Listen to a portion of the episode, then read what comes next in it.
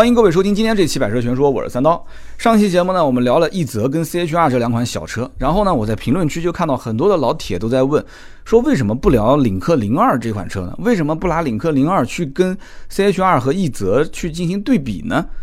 后来我想了一下，很正常，为什么呢？六月二十八号，这个领克零二刚刚上市，我的节目是六月三十号上线的，很多人去摸我这个心思啊，就是三刀就是什么车新上市了，哎，就去聊这个车。然后我没去聊领克零二，结果聊了个 CHR 跟奕泽。那么很多人又认为 CHR 跟奕泽的价位和领克零二的价位重叠度又比较高，所以很自然的在听奕泽跟 CHR 的节目当中，是不是三刀会把零二拉进来进行对比？结果从头到尾没有提到领克零二这个车，这是为什么呢？其实我告诉大家为什么。之前我在车展上很早就看到过领克零二这个车了，但关键问题是领克零二这个车它根本我不觉得跟 CHR 和奕泽有什么。重叠度啊，除了价位上有一些重叠，你这么想，你如果是去看领克零二这个车的话，你看到它这个外形和内饰，你看到它是一个这种跨界车的造型，你怎么会拿它去跟奕泽、跟 CHR 这种小型 SUV 去进行对比呢？虽然说，呃，厂家就是领克厂家，我不知道是打通了汽车之家的关系还是怎么回事，他把自己的这个车型排序排到了紧凑型 SUV 里面。你你去看啊，汽车之家的这个分类是把它分在紧凑型 SUV，哎，我就觉得很奇怪了，这车能定义成紧凑型 SUV 吗？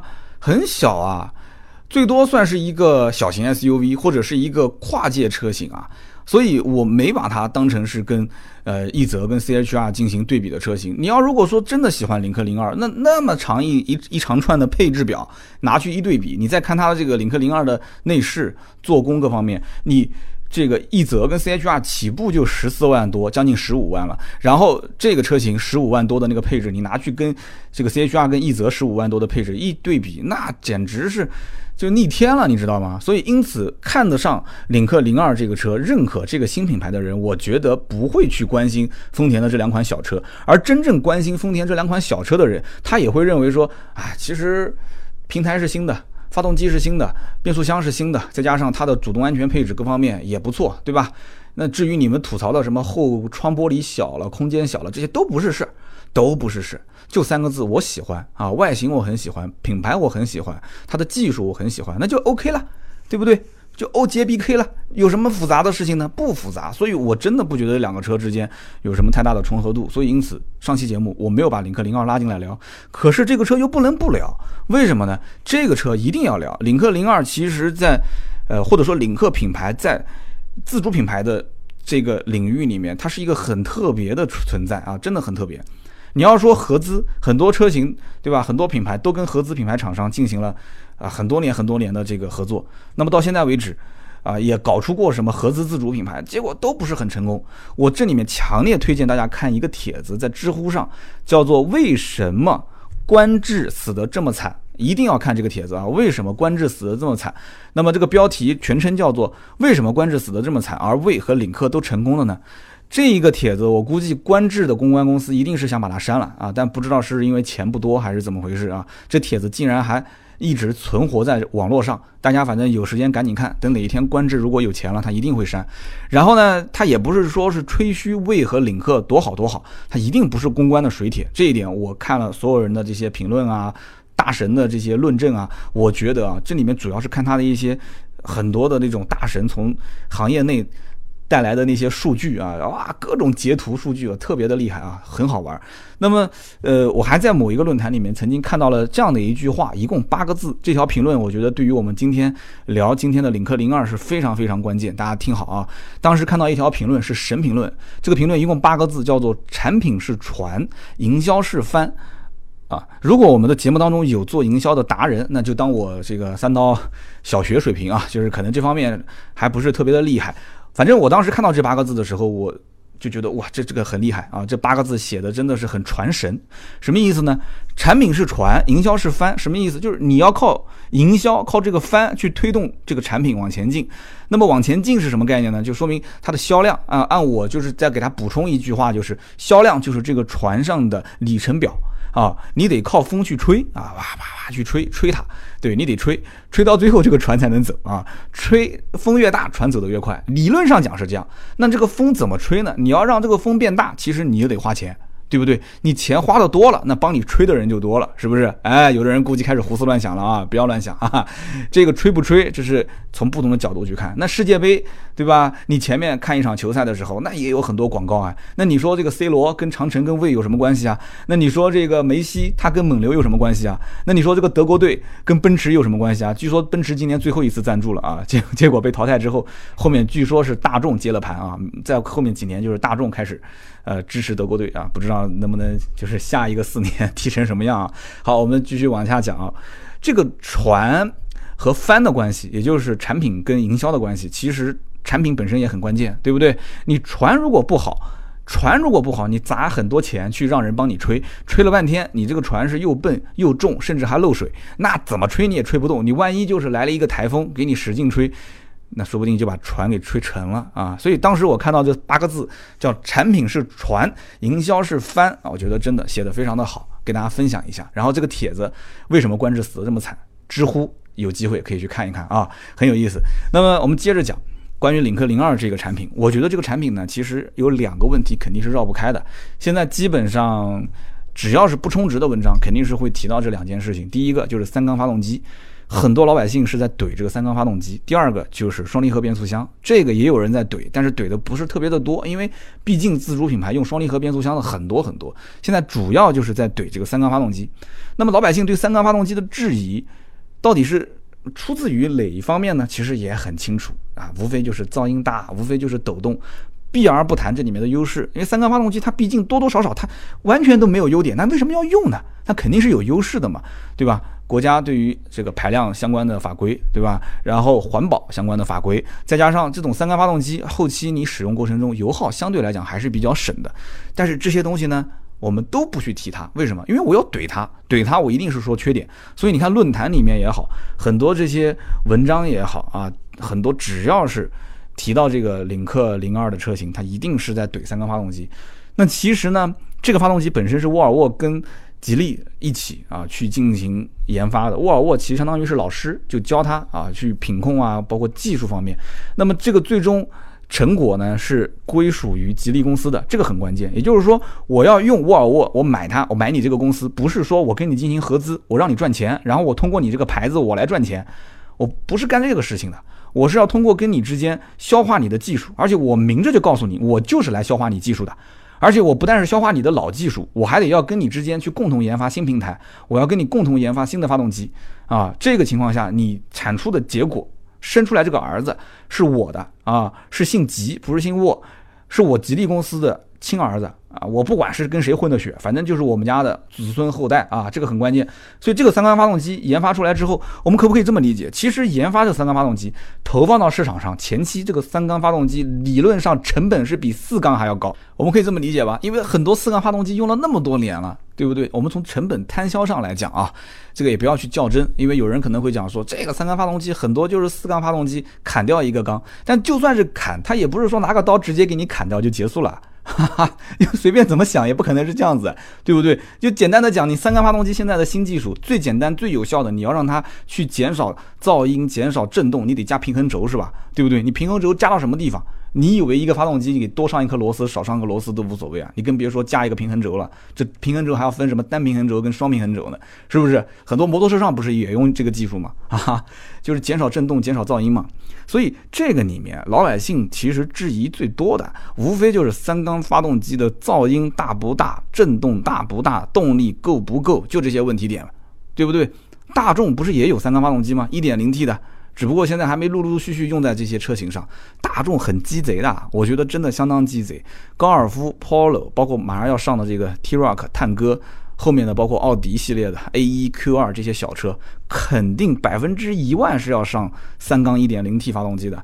哎，但是大众现在暂时暗而不表，他不动声色，先看看别人怎么玩，真的很鸡贼。对吧？自己先丢一个四缸的 1.2T 放在什么高尔夫啊这些车上，先试试水看一看。结果丢了几次，发现感觉效果也不是特别好。因为为什么呢？定价高嘛。那定价为什么高呢？我在想，这个其实它完全可以定价定低一点，但是它前期先试水，先看一看，后期再降价，这也不难。因为像大众自己家的什么1.6啊、1.4T 这些发动机，它本来就用了很多年了，对吧？老百姓也都耳熟能详了，一看这个车型，一看1.6，一看是 1.4T，它都能接受。但是，一看是 1.2T，哎，心里面就多少要打打鼓。如果你的 1.2T 价格很便宜，嗯，我能接受。但一看 1.2T 的价格跟1.6、1.4T 都差不多，那我肯定不选。所以。大众丢个 1.2T 先试个水，感觉一般般，那 1.0T 就先不上。你 1.2T 四缸都没人接受，1.0T 那你得定个什么价啊？定的那么便宜了，我怎么卖啊？是不是？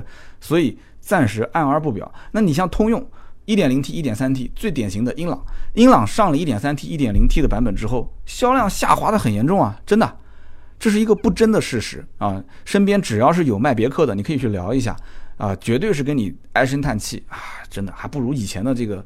动力总成呢啊，现在没办法，一点三 T 来的客户个个都要解释，三缸没关系，带你试驾啊，就恨不得来了什么都不要谈，什么都不要看，先试驾，先打消你心中的疑虑，然后我们再坐下来聊，要不然你聊半天没用啊。他总是跟你讲三缸，三缸，三缸抖啊，噪音大，我就是很担心啊，你就试呗，对不对？你实在担心你就试一把，但是不管怎么讲，如今。其实英朗的 1.3T 的，就是 15T 双离合版本卖的还是不错的，十二万六千九啊。但是它卖的不错的前提条件是什么？前提条件就是它的优惠已经很多地方是过了四万了，甚至在四万五上下，一共才十二万多的车，优惠四万什么概念？我记得以前老版本快退市的时候，优惠幅度才三万多，四万最多四万冒点头。现在这个车怎么说它也是个新款，那为什么优惠了四万多，现在的销量才开始？往上涨啊，就这个十二万六千九，就这个版本卖的最好，为什么呢？其实就是大家其实对这个车子的很多是有疑问的，但是对英朗这个牌子呢，对别克这个牌子，很多人还是比较信任的。所以在这个基础上，你我不一直在讲吗？你只有卖不出去的价格，没有卖不出去的车，就这么简单。所以优惠四万多，我的天！那么上汽它也有啊，上汽也有一点零 T 三缸啊，名爵 ZS、荣威 i 六两个车型上都有啊，三缸一点零 T 几乎卖不动。几乎卖不动，没有人会买的，对不对？你有一点五 T，我干嘛买一点零 T 呢？而且我预算本来就是冲着这个一点五 T 来的。然后福特也有一点零 T，当年的嘉年华还记得吗？嘉年华现在整个车都停产了，这就不说了。福克斯它也有一点零 T，但如果你到福特的 4S 店，你去找销售，你跟他说我是来看福克斯一点零 T 的，你看这个销售是什么反应？这销售可能以为你是来逗他玩的，为什么呢？他可能一年到头他也卖不出去几辆一点零 T 的福克斯。能理解我的意思吧？一年到头都都没有几台，没有几个人过来买。然后我前两天接到一个芬达上的提问，是讲那个英朗 1.0T 的。呃，有一位听友问我说，呃，去咨询英朗的 1.0T，因为自己的预算只能买得起这个 1.0T 的版本，但是别克的 4S 店不卖它，跟他说只有一点三 T，没有一点零 T，厂家进不到货，问我是真是假。后来我了解了一下别克的 4S 店，反正至少在江苏这个区域没有这个情况。啊，江苏这个区域通用的别克的 1.0T 这个版本还是有的啊，也有人买。那么刚刚讲了福特，讲了通用，讲了大众，我们再往下看，PSA 就是法系，对吧？法系车 1.2T 三缸其实也是用了很长很长时间了。我也曾经试驾过，我在节目里面也说过，动力也不错啊，三缸。但是就是它启停的时候震动那一下还是挺强的，但你等开起来之后，我觉得问题不是特别大。但是你真的去了解到这个同样是用 1.2T 三缸的。也同样有一点六 T 四缸的三零八、四零八这两款车型，那销量基本上绝大多数都是在选一点六 T。首先也是因为法系车优惠幅度特别大，那么其次很多人在选三零八、四零八的时候，他的预算就到这个位置了，他不需要去买这个三缸一点二 T 的发动机，因为我已经有那么多预算了，我干嘛？还要去选这个三缸呢，而且三缸四缸，你只要一对比，一看差个哪怕一万来块钱，很多人直接就跳四缸了，是不是这个概念？最典型就像那个本田思域，本田思域不也是吗？它也有三缸的，一点零 T 的思域，你问问身边有多少人开思域开的是一点零 T 的版本？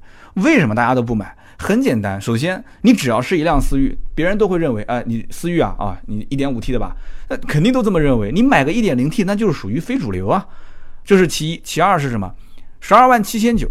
买一个三缸一点零 T，你只要稍微动脑子想一想，价也就一万来块钱，也就一万来块钱，不仅仅是变成四缸了，一点五 T，而且关键问题是还多了一大堆的配置，这一堆的配置加一个四缸发动机，和一个三缸一点零 T 又少一堆配置，你觉得你选哪个？你十二万都花了，对不对？你肯定选择十三万多，直接就上一个一点五 T 的思域了嘛。好，那么这些就是我们刚刚讲的，就是传统的就是合资品牌。那么豪华品牌当中也有啊，宝马一点五 T 三缸，这个就不用再多介绍了吧？从一上市开始，从还没上市开始，很多人都在骂啊，这不是宝马啦，不纯正啦，三缸啦，鸡腿没有啦，啊，然后又前驱啦，一直在骂。但是你不管怎么骂，现在大家再去看一看宝马一系三厢的销量，你去问一问卖宝马的这些销售，你就知道了，销量是稳步的在回升。是什么原因呢？就是大家其实慢慢慢慢就认可了，而且宝马不仅仅是一系三厢在做，二系也在做，叉一也在做啊，都搭配了这个前驱平台一点五 T 三缸。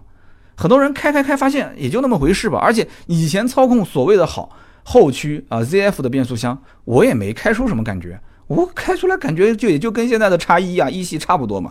那但是便宜了，这个很关键，入门的门槛低了，对吧？以前可能身上得揣个二三十万现金才能敢进宝马 4S 店，现在我估计你揣个十万块钱你都敢进宝马 4S 店了，是不是这个概念？贷款呗，是不是？十几万块钱贷个款，车不一样开走嘛？啊，所以因此三缸发动机。在目前的当下的环境里面，确实有很多人是会质疑的。但是如果我要告诉你，现在老外很多的国家连三缸人家都不研究了，人家研究两缸啊，人家研究这个 B 缸技术，就是将来在某种情况下，这车子其实就两个缸在跑。那以后是不是两缸车出来之后？那三缸的发动机大家就开始接受了呢啊，然后再看四缸发动机，觉得说啊，我不买四缸，四缸的排量太大了啊，一点四 T 这么大的排量啊，我不能接受。以后会不会出现这种局面啊？那 特别有意思啊。所以现在这个时代啊，真的，呃，电动车。啊，插电式混合动力车、混动车啊，再加上我们现在看到的这种什么三缸、两缸，这个时代特别好玩。大家没有发现，买车的时候大家会考虑到很多很多的问题。但对于女同胞来讲啊，女同志来讲，其实很多人不会研究这些东西的，好看就买，不好看就拉倒。因为你越复杂，到最后大家就越放弃去研究这个东西了。你要如果相对来讲比较简单，很多人还去研究研究，那太复杂了，大家就不研究了。那么这是第一个关于三缸发动机的问题啊。最后我再补充两句，其实呢，三缸发动机就算加了平衡轴，不管是单平衡轴、双平衡轴，呃，就算它的震动、噪音这些都进行了大幅度的优化，三年、五年之后，其实这些平衡轴的这里面的相关的磨损啊，这个正常磨损嘛，对吧？它也会导致这个车今后的噪音跟震动会逐年的略微的会有所增加。但是这个具体到什么样的程度不好说，因为毕竟现在才刚刚开始，这些车陆陆续续的用三缸，所以两三年之后、三四年之后，这些三缸发动机，那是不是跟两三年、三四年之前它的震动噪音还能同样控制的很好？这个不好说。所以这里面要说现在买三缸的是小白鼠，这句话也不为过。所以讲到这里的话，很多人是不是就开始讲啊？那这样的话，我领克零二就不考虑了啊？别急，我们继续往下聊啊，往下聊，好的坏的都有。那么第二一点就是双离合变速箱的问题。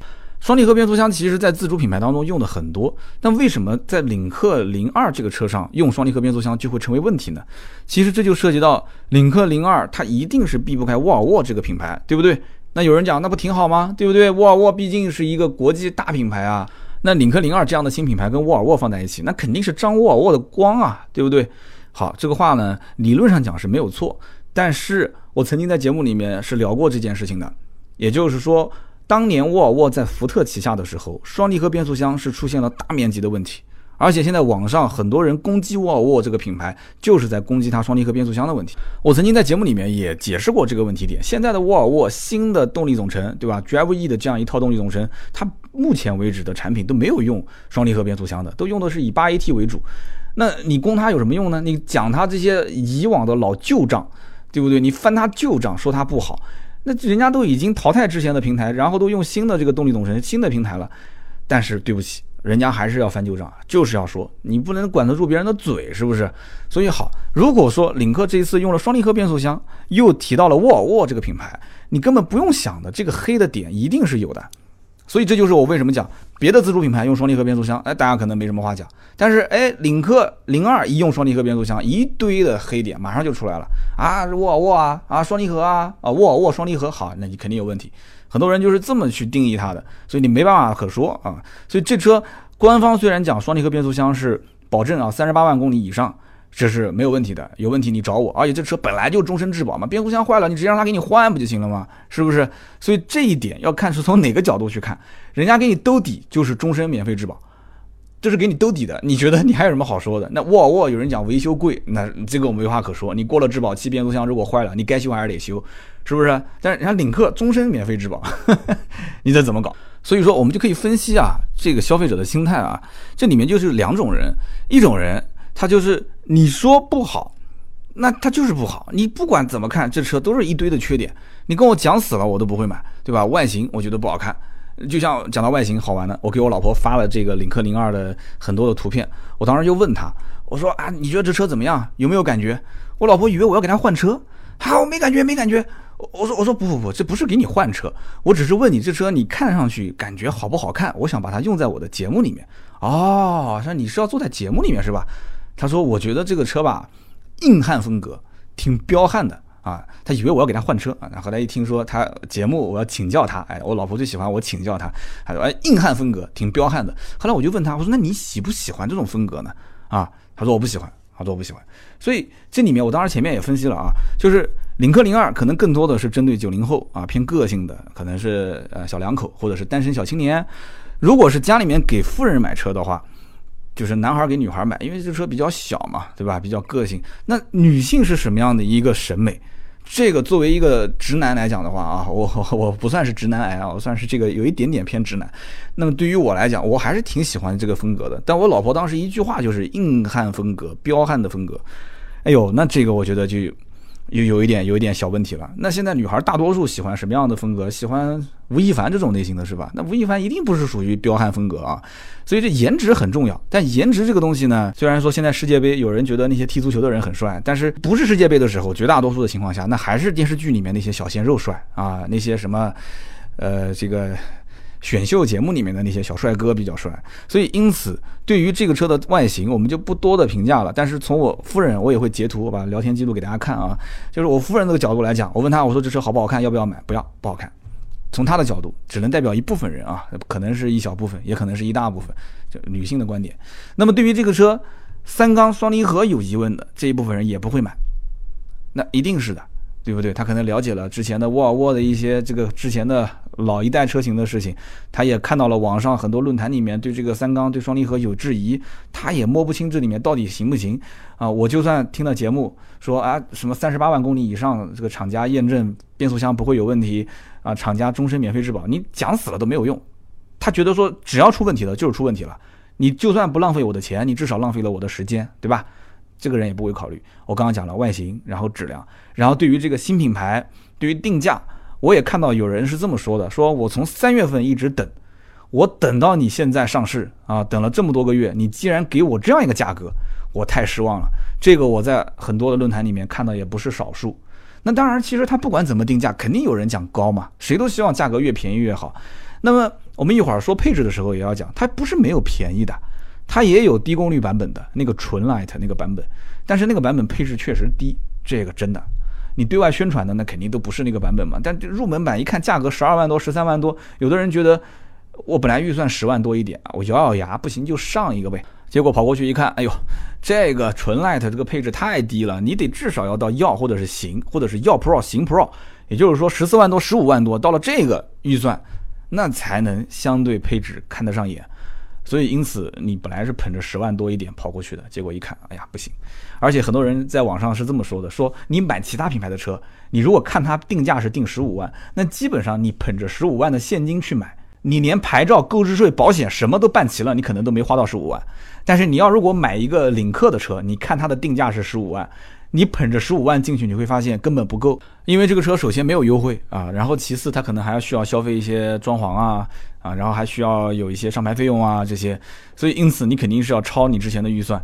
那么很多人在论坛里面吐槽的这个价格的事情，我觉得那也不是领克目前的针对性的这个用户群体。那真正针对的这些用户群体，就是说什么样的人会买呢？我觉得首先就是第一眼看到它就有感觉。那我其实当时进 4S 店的时候，我第一眼看到这个车，哎，我觉得也挺有感觉的，我觉得挺精致的一个小车。拉开车门的时候，我当时一看那个内饰，我觉得啊，这内饰也不错，真的不错。十五万的车能到这样的一个做工材质，可以啦。对于空间这一块，我知道不是我们关心的点啊。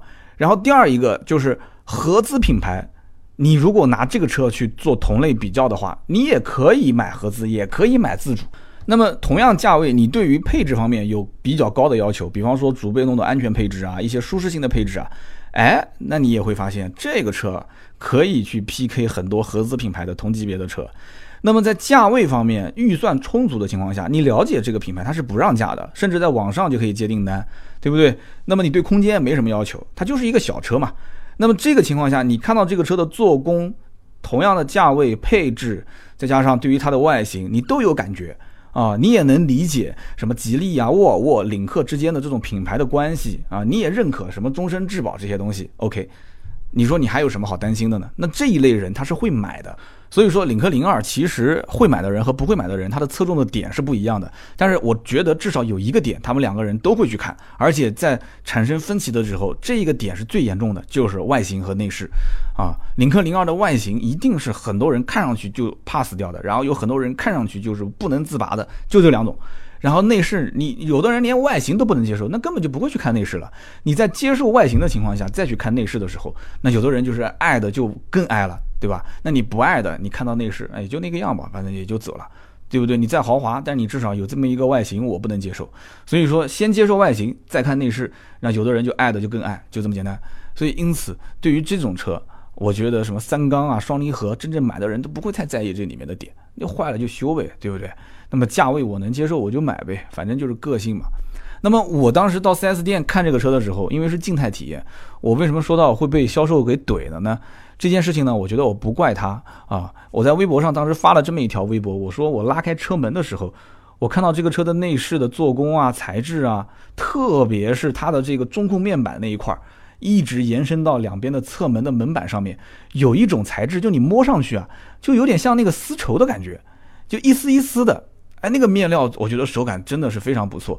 虽然讲那个浅色很容易很容易脏，而且我觉得那个脏了以后很不好去去打理啊，但是至少摸上去手感非常的赞啊，就像丝绸一样的。然后它的门板上的面料也特别多啊，有这个正常的亮面的饰板。然后它的这个搪塑的材质上面也加了一些纹理，再加上我刚刚讲的这种像丝绸一样的面料，还有皮质的一些包裹，哇，这个做工真的很赞啊！我跟你说，前两天我不是去试的那个 QX 五零嘛，我当时也跟大家在节目里面说的，我说 QX 五零一个门板上面也是分好多种不同的材质，啊，拼接在一起，做工非常不错，面料啊，然后整个材质运用啊，给人感觉质感很好。这个你想 QX 五零多少钱？这个车才多少钱？这个车的门板上的那种做工，再加上它那种，就是大家一定要去看那个黑白色的内饰。我在我们今天喜马拉雅的 APP 里面也会把照片放出来。我当时就跟那个小伙子说了一句话，我说：“哎，我说哎兄弟，这个车的内饰怪赶得上路虎了，这个应该讲是很高的评价了，对不对？”我发到微博上还有人怼我说：“啊，这这车内饰还能跟路虎比？”这个你想，我在人家 4S 店旁边站个销售，我也是干销售出身的，我本来就不买这个车，我只是过来体验一下。人家在那边不接客户，陪着我看车已经不错了，我夸他两句不正常吗？人销售结果不领情啊！销售说领克就是领克，领克不像任何品牌，直接怼我了啊！结果我发那个微博评论也很多，评论两百多条，大家也可以去看一看，很有意思。其实我完全能感受得到这个销售，他也是一个刚来的销售，他当时是什么样的心态？当年我在卖荣威的时候。跟它的情况很相似，非常大的一个展厅，整个展厅里面一共就两款车，一个是荣威七五零，一个是荣威的五五零，而且那个时候荣威五五零只有一点八 T 的版本，就全是带 T 的版本，然后这个荣威的七五零呢是一点八 T 跟二点五 V 六都是大排量，而且你想买这个车自主品牌的人谁有那么多的钱去不买合资品牌要买你这个车呢？对不对？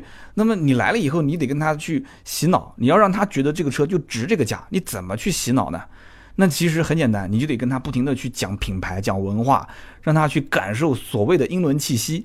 哎，就你别跟他去提什么两个胸罩加一个大裤衩的造型，你不要提这个，也不要提什么两只狗拴在一个什么中华牙膏的柱子上面，这个都是我们开玩笑的，就私底下聊聊就可以了。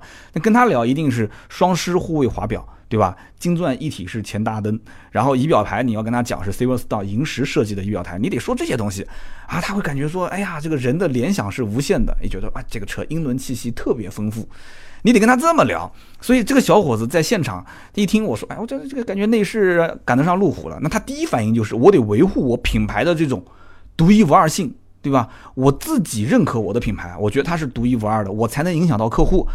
哎，这小伙子我觉得有前途啊，所以他当时就怼我嘛，我们就是我们，对吧？我们不是什么像任何品牌，哥们儿，我是说路虎，哎，啊，他他不管，他可能脑子里面就是这样。那么我在现场当时还偶然听到了一个销售跟另外一个销售之间在聊天啊，我觉得当时这个氛围挺好的。展厅里面呢人不是特别多，他们俩在聊聊什么呢？在聊产品啊，在聊这个领克跟吉利博越之间的产品之间怎么去推。他们为什么要聊这个话题呢？很简单，因为这个院子里面两个牌子是挨在一起的，就一个老板旁边就是吉利的 4S 店，然后这个一个院子里面就是领克跟吉利是挨在一起，所以他难免会有客户看完吉利博越过来看领克啊，一般应该是看领克零一吧。那么领克零一和吉利博越。那基本上应该是买博越高配 1.8T 的版本，那预算至少应该也在十六万上下了。那么这一类的人，你怎么跟他去讲说我们家的领克零一不错？你还不能去贬低隔壁的啊这个战友同事，你说不定哪一天就被公司调到旁边这个店去卖吉利博越去了，说不定哪天吉利博越那边的销售经理就调到这个店来当展厅经理了，这都说不定的。所以听他们俩在聊天也很有意思啊。反正大体上总结下来就是说，他们觉得呢，如果你要是买吉利博越，那吉利博越这个车子呢也不错的。首先要肯定它，但是我们领克在品牌独特性方面、个性化方面、年轻化方面更有优势。那这一段话术肯定是偏向于跟那些年轻人去讲，对吧？你就不要买那些，就是言外之意就是那老头儿开的，你就不要买那些老头儿开的车了。你买这个车多个性啊，多年轻啊，对不对？哎，我听他们在聊还不错，这个。然后另外一方面就是讲动力，讲它的这个平台，那肯定是要把沃尔沃给搬出来了嘛，对吧？然后讲这些背景的东西，所以动力方面，然后再让他去体验一下它的内饰啊、质感啊这些。哎，我觉得不错，没问题，挺好的。那么在听他们聊的过程当中呢，我当时也在想，其实还可以再做几件事情。第一个就是带。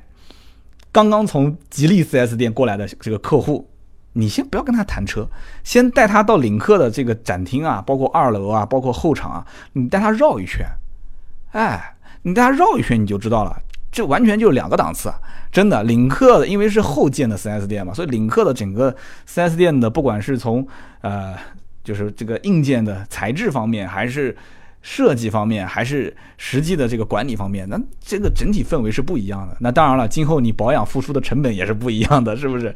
那么另外一方面就是在价格体系方面，我觉得也是可以聊的。你买吉利博越这个车，对吧？好，吉利博越南京不止一家店，那你肯定要涉及到价格之间的就是反复的比呀、还价啊，各方面就很头疼。但你买领克就不存在这个问题了，领克都一样，你在哪家店买都一样，都是一模一样的价格，啊，虽然说它其实也有细微的差别，很多店私底下也是会送点东西，其实呢就是用送的东西啊去折成现金，对吧？老百姓买东西，你说你多多少少不给他一点占便宜的感觉，那就怎么可能付钱呢？一点面子都不给，那不可能的。但是至少也比啊，像南京同城几家店，吉利博越，如果说让价，那你就要去至少跑两家以上的店，你去对比。对不对？这送的东西呢，很多人也知道，那只是一个感觉啊，占便宜的感觉，并没有什么实质性的意义。所以基本上销售，我觉得再增加这两点，可能成交率会再高一些啊。跟客户去解释一下。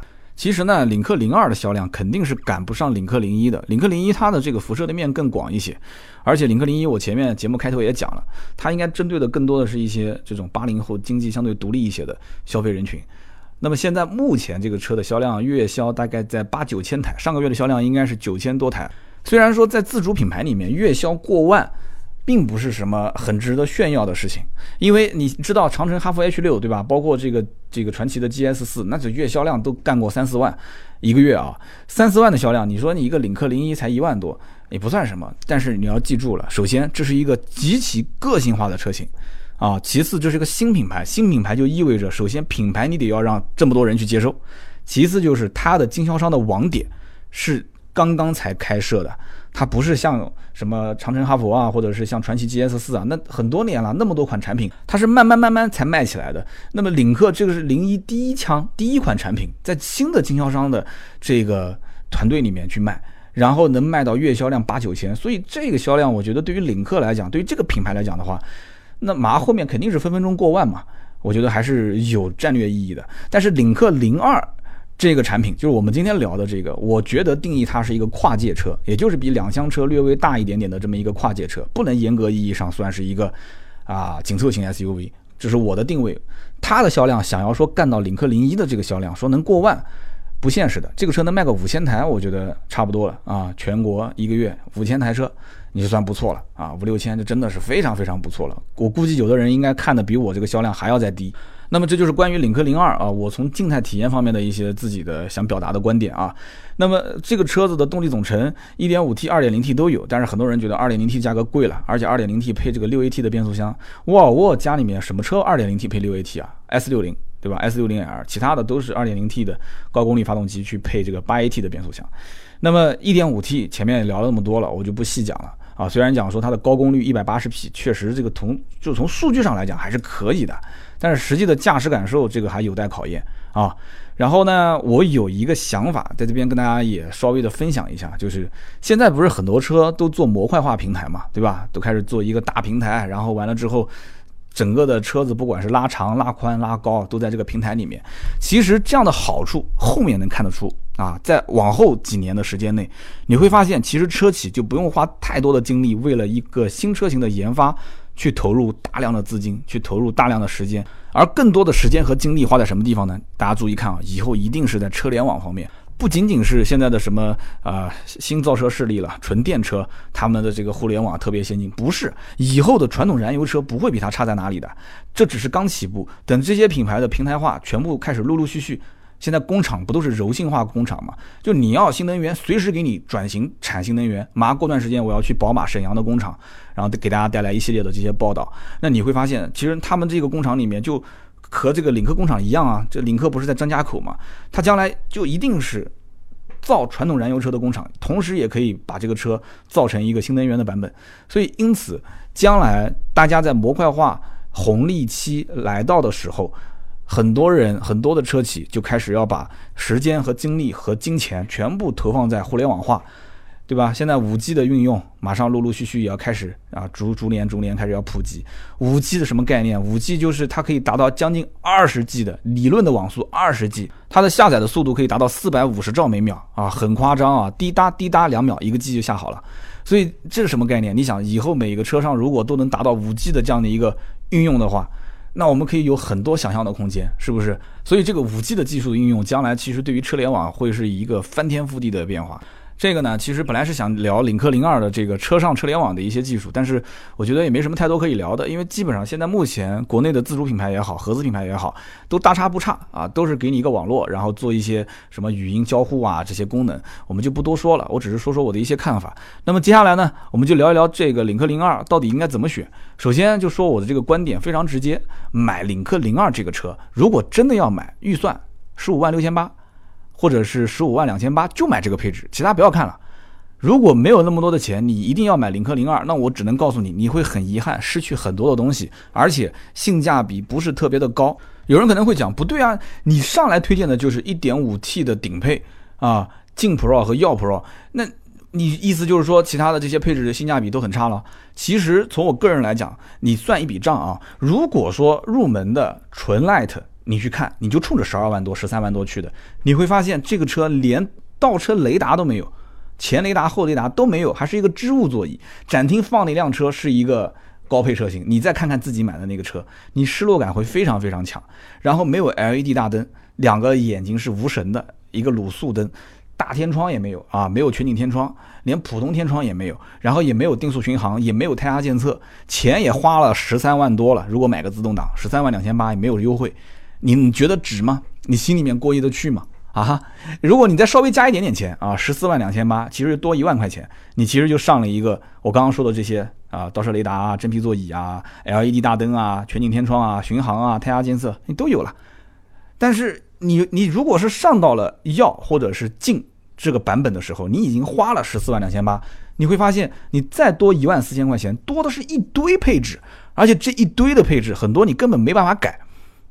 你比方说主动安全配置啊，主动安全配置怎么改？并线辅助、车道偏离、主动刹车、疲劳提示、ACC 自动泊车这些，是不是？再加上什么全景的三六零倒车影像，然后还有一些比较装那什么的配置，比方说像无线充电等等等等啊，很多的一些配置加在一起，你最终会发现这一万多块钱肯定是值的，你说是不是？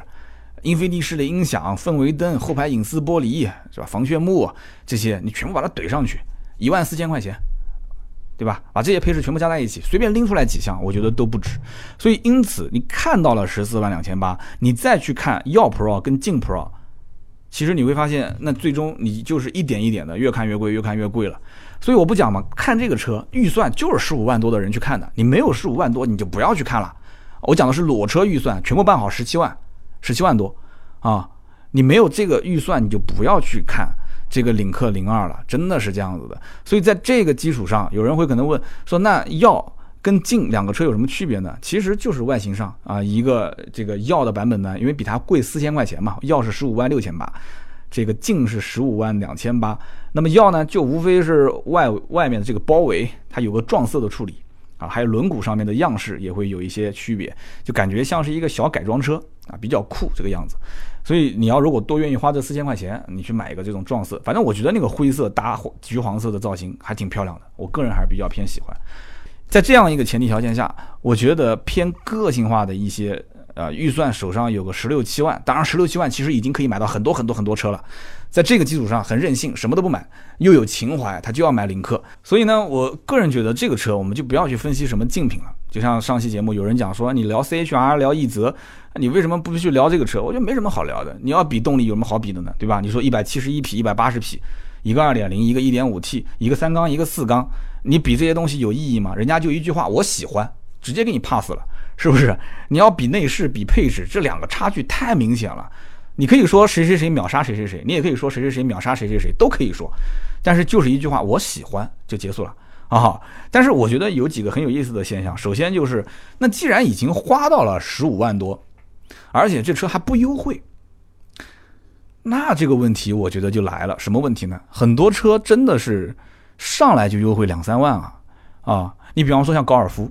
高尔夫 1.4T，虽然我也不觉得高尔夫跟它有什么竞争关系，但是我不止一次在论坛啊，还是在一些这个平台上面，我看到有人在问，说那我都花了这个钱了，我为什么不去买一辆高尔夫呢？这个问题我觉得就有意思了，大家可以在节目下方去讨论啊。高尔夫的自动舒适版十五万四千九，配置虽然谈不上像领克零二那么丰富，但是毕竟是一个全球化的车啊，平台啊各方面你也没话可说啊。那么十五万四千九，现在优惠幅度两万七，也就是说高尔夫的这个版本十五万多，明面上的指导价，实际才十二万七，十二万七哎，兄弟啊，也就是一个领克零二的入门的价格啊。什么网络上其实那些软文枪文，拿什么领克零二去对比什么 Q 三 GRA 啊这些啊，这不要看，这都是一看就是公关稿。这个车子其实。确实，自主品牌没有什么特别相似的，但是合资品牌也不至于去打豪华，不可能的，啊，真正有个二十来万的，或者说是怎么样，他不可能说拿二十来万去跟豪华的车型拉过来去跟领克零二比，而且豪华品牌里面也没有说做的特别偏个性的。那你说拿个 mini 跟这个车比，那我觉得喜欢 mini 的也不可能去买这个车，喜欢它的也不会去看 mini，就是特别个性化的，它就是战阵营。就像你看个什么选秀节目，我就是我就是喜欢王菊啊，我就是喜欢他。对不对？我其他人我都不喜欢，那那 OK 啊，对吧？创造幺零幺，我谁谁谁我就喜欢，那那就喜欢。我老婆天天盯到上面看，那小姑娘，我一看那整容脸很多，对吧？而且各种撒娇，各种作秀。我说这有什么好看？这么假？我老婆就说好看，真实啊！而且这里面每一个人都才华横溢，她觉得她就是她的粉丝。这个有什么好说的呢？我觉得以后造车就跟造星是一样的，就在这个车还没造出来之前，先给他走一个秀。对吧？然后让很多的一些这个这个这个叫什么大众选选票，然后这个车评人选选秀啊，就现场就 I want you，然后这个车开始按照这个方向去造，最后造出来一辆车，老百姓哇特别喜欢，是不是？就大家为他投票，这是我心目中的明星车型。这个扯得有点远了啊。那么以上就是关于今天领克零二我的一点看法。那么也希望大家在我们的节目下方留言评论。每一期节目的留言评论当中呢，我们抽三位。送价值一百六十八元的芥末绿燃油添加剂一瓶，希望大家呢多多参与。那我知道很多老铁基本上每期节目都会留言，呃，如果没抽到的，希望多多包涵啊。我正常是每一条留言都会看，然后我会找出几个我感触比较深的。好的，那么以上就是今天节目的所有的内容。下面呢是我们关于上一期节目的互动环节。上期节目呢我们聊的是 CHR 和奕泽，但是评论区点赞最多的这一条留言是这么说的，他的名字叫做香蕉巴巴 baby。他说：“三刀，我看了评论，很多都是让你说领克。那么网上现在铺天盖地都说这个领克零一是叉 C 四零的换标车，能不能跟我们说一说这个领克的主动安全配置和沃尔沃的配置有什么差距吗？那么现在国产自主品牌很多车型也都装有主动安全配置，他们使用的这个主动安全配置的技术怎么样？网上很少有讲这里面的实际效果和体验。”其实呢，这个你要说到每一款车上的主动安全配置，它的实际效果怎么样？我觉得根本的还是要去进行实际的测试。这个测试的话，成本比较高。为什么呢？因为你要试什么主动刹车、ACC 自适应巡航，呃，什么自动泊车这些东西，那你这个拍摄第一个难度比较大，你要好多个机位。那么不仅仅是机位问题，你还要是通过一些特殊手法让它体现出来。你比方说车道保持这件事情，它其实就是一个很简单的功能，就压了白线了，它会有一个啊有它有的是提醒你，呃就告诉你你你要偏离你原来行驶的航线了。那有的呢它是震动一下，有的呢它是帮你在哎给你一个一定的小的扭扭扭力。帮你把这个方向盘搬回来，那这个你怎么去体现呢？对吧？你手又不能不扶方向盘，你要不扶方向盘的话，很多人这个网络喷子肯定要喷你啊。你要是扶了方向盘的话呢，它又体现不出来。所以这里面为什么你在网上看不到文字不好描述，视频也不好表达？所以很多的厂家是有现成的这种。这个应该怎么说呢？就是叫三 D 的模拟图，三 D 的模拟的这种动画，但是没有哪个自媒体会说把这个厂家给的素材三 D 的模拟的动画放到网上去，这个没有什么意义啊。那么至于沃尔沃跟领克他们之间。主动安全配置到底效果差别有多少？因为我们没有实际去测试过，所以我们不好去妄加评论。但是有一件事情我可以告诉你，绝大多数的品牌他们采用的这些叫做主动安全解决方案啊，主动安全解决方案其实就那么几家。大公司提供的，你比方说像什么 ESP 车身稳定系统延伸出来的那一系列的功能，它其实都是博世公司的，对吧？因为 ESP 其实就是博世公司注册的这个专利，所以日本很多的车企它不可以叫就车身稳定系统，你就不可以叫 ESP，为什么呢？因为你没有用我们博世的产品，你就不能用这个名字。那么主动安全配置这方面呢，我觉得这一套解决方案各家之间的实际差别不是特别的大。最多可能就是在灵敏度方面，呃，或者说在它的反应速度方面有一些略微的差别。那么这里面到底谁家好，谁家不好？我也希望有哪些啊财大气粗的这种自媒体可以去拿出十几二十台车进行一个横向的比较。我也想知道，虽然是提供的这个方案都一样，可能都是一个厂家，但是每个厂家我相信它的硬件成本不同，软件算法不同，它得到的实际的效果也不一样。我也想知道，所以你问的这个问题非常好。我看到下面也有人在回答你，也有人说啊，我实际在带客户试驾的过程中，他没有踩刹车，结果主动刹车帮了大忙，没有造成事故。我的车上那个主动安全配置也给我带来过很多次，有的时候我开小差，他突然滴滴响一声，叭一脚刹车，他帮我就提前踩了一脚刹车。我一看，哎呦，我开了个小差，前面有个车突然变道，我差一点跟他撞了。所以类似这样的情况，呃，有用都有用，但是就是在反应速度方面。啊，在它的实际的这个灵敏度方面，是不是各家之间有没有区别不好说，一定得拿数据说话。谁凭什么感性的说法？哎，我觉得吧，什么什么，这都没有用。你要用数据去说话，在零点几秒或者在几秒钟之内，它做出的这个反应，它的整个的刹车制动距离啊，整个车辆的这种提示提醒的及时程度，是不是非常的犀利，非常的厉害啊？甚至它可以预判，它预判你已经打瞌睡了，预判你这个刹车已经不够了。这个东西，我觉得。确实很有文章可以做，但是我觉得不是一个小媒体可以做得起来的，这需要大量的实测，然后大量的这种三 D 的，甚至 VR 啊，实实际跟虚拟的这些结合在一起，我觉得才能让老百姓真正真正了解各个不同品牌之间他们的这种主动安全配置到底有多大的差别。但是还是那句话，他们的供应商其实都来源于那么几家大厂，实际的差别不会特别特别的大。但是如果一定要知道这里面到底细微差别有多少，那我觉得也可以拿出来去比一比，好不好？就是这个问题叫做香蕉巴巴 baby，我觉得他提的非常不错，非常感谢。那么下面一位听友的名字叫做 MSI GPU，他说：“刀哥你要糟啊！丰田从来都只在乎利润，不在乎销量。你看它所有的车型的销量，卡罗拉现在产品末期也才五千多的万把块钱的优惠。那么汉兰达上市到现在都没有优惠，丰田从来不会释放产能去干销量。你自己上次也说了啊，你说这个我觉得丰田的车优惠少，销量人家也无所谓，铁杆粉丝不少。”目前来看的话，也就是雷凌的优惠还不错。那么这两年，凯迪拉克和别克、雪佛兰是下了一点血本，搞了一些优惠。那么其他的品牌基本都是得过且过，无所谓的感觉。我感觉钱还是好赚，车还是好卖。韩系车弄的新 iX 三五和智跑，这就不说了，不见棺材不落泪。其实这一位听友的留言，我看了前半段的时候呢，我觉得还有些道理。但是我看到后半段，我有两句话要说。首先。不是哪个品牌想搞点优惠，什么下点本钱，这个不是他想，而是他不优惠，他就卖不出去了。这个你包括像 iX 三五这种车，其实很典型。iX 三五它的官方定价就是一降再降，啊，现在降到对吧，十二万多，十三万多。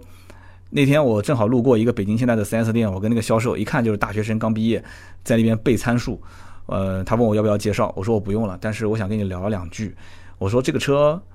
我曾经有人问能不能买，然后呢，我说我呢也是身边经常有人买车会咨询我，我没讲我是什么身份啊，我他们买车会找我，我说我帮他们问的行情大概在一万多块钱，我说你们家现在是不是这个优惠？因为销售如果你不买车，他一般不会给你底价。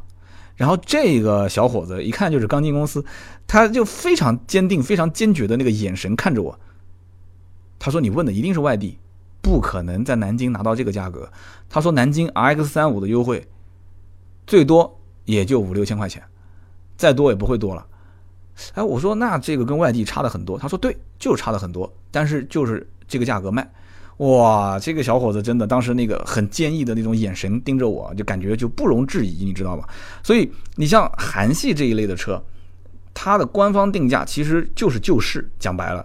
那你像凯迪拉克、雪佛兰的这一类的车，我个人不是这么认为的。它同样也是为了拉销量，但是它在拉销量的前提条件下，这个优惠幅度是一点一点慢慢慢慢的降下来的。它没有从官方的定价上去降，但是从终端优惠上来讲的话，降的还是非常明显的。而且你说丰田到现在为止啊，丰田的卡罗拉、丰田的雷凌也没有多少钱的优惠。这个我不知道你哪个城市，你跟我了解的情况也不太一样。卡罗拉现在 1.2T 优惠个一万，啊，反正至少一万上下吧，问题不是特别大。还有哪个地方卡罗拉说能守着五千块钱的优惠？我真的至少在我了解的这个行情里面，我看不到，基本都是一万上下了。然后雷凌的优惠幅度那就更多了，雷凌的话基本上两万，1.2T 的话两万上下。肯定是能做到的。那你说一个十来万的车优惠一万多，优惠两万多，这不很正常吗？对不对？这不很正常吗？卡罗拉、雷凌这种车，也就是跑量的车，所以在这个基础上，丰田的 CHR 它的受众的面还没有像卡罗拉、像雷凌那么广。它既然受众的面没有那么广，但是它又是一款新车，而且我觉得丰田对于它，就算不是想。无限的放量去冲市场，但至少它也有一个自己的销量目标。在这个销量目标的基础上，前期产能不足，它可以啊昂着头来卖，对吧？它可以说啊，我反正经销商每个月就配那么十台车啊，五台车，那十几二十张订单我也能消化得掉。但是将来如果每个月配三十台车，每个月配五十台车，我随便说啊，这可能根据每家店的这个总销量不同，他配了这么多车之后，他没有那么多订单，卖方市场变成买方市场了，怎么办？我不相信说这个车一个月全国卖个五六千台，它还在减产，哦，这个这个我觉得有夸张了啊！你说像汉兰达这种车子减产，它好歹它定价是在三十万上下，它可以维护维持丰田的一个中高端的形象，它一一味的让价，最后让的就跟凯美瑞一样的，就完蛋了，对吧？帕萨特、迈腾它可以打二十多万的市场，但是丰田这种车子最后就变成二点零，就变成十几万的车，你不能最后就惨淡到最后就跟这个福特的蒙迪欧。就跟这种车一样，对吧？就最后变成就是十几万的车，那对不起，那这不是他想要的。但是你想往上走，也不是说你想走就能走的。所以上期节目为什么我讲我说 CHR 这个车将来优惠幅度应该能到一万上下啊，一万到一万五，原因就在于我个人觉得它至少还是要跑一定的量，但是就跑这一些量，等它产能上来之后，很有可能它会发现后续的持续发力不足。这里面就是涉及到老百姓对于这个车。好还是不好，而且中国有大量的车型是可以对比的，其中千万不要忘了还有就是自主品牌，对吧？上期节目你看我一说 C H R 跟奕泽，那么多人问领克，但是你问领克又怎样？领克零二我不相信那么多人问那么多人买，对吧？到最后算下来算下来，最后发现领克零二还是贵，是不是？肯定会出现这个问题的。还是贵，那你买什么车呢？反过头来，你是不是买 C H R 或者奕泽呢？对不对？那你要不买，你要说我都买了 C H R 奕泽的这个价位了，那我不如再看看了。那说不定你又看到其他的紧凑型 S U V 了，这车太多了，好吧？这是第二位听友啊，叫做 M S I G P U，他的留言也是非常感谢。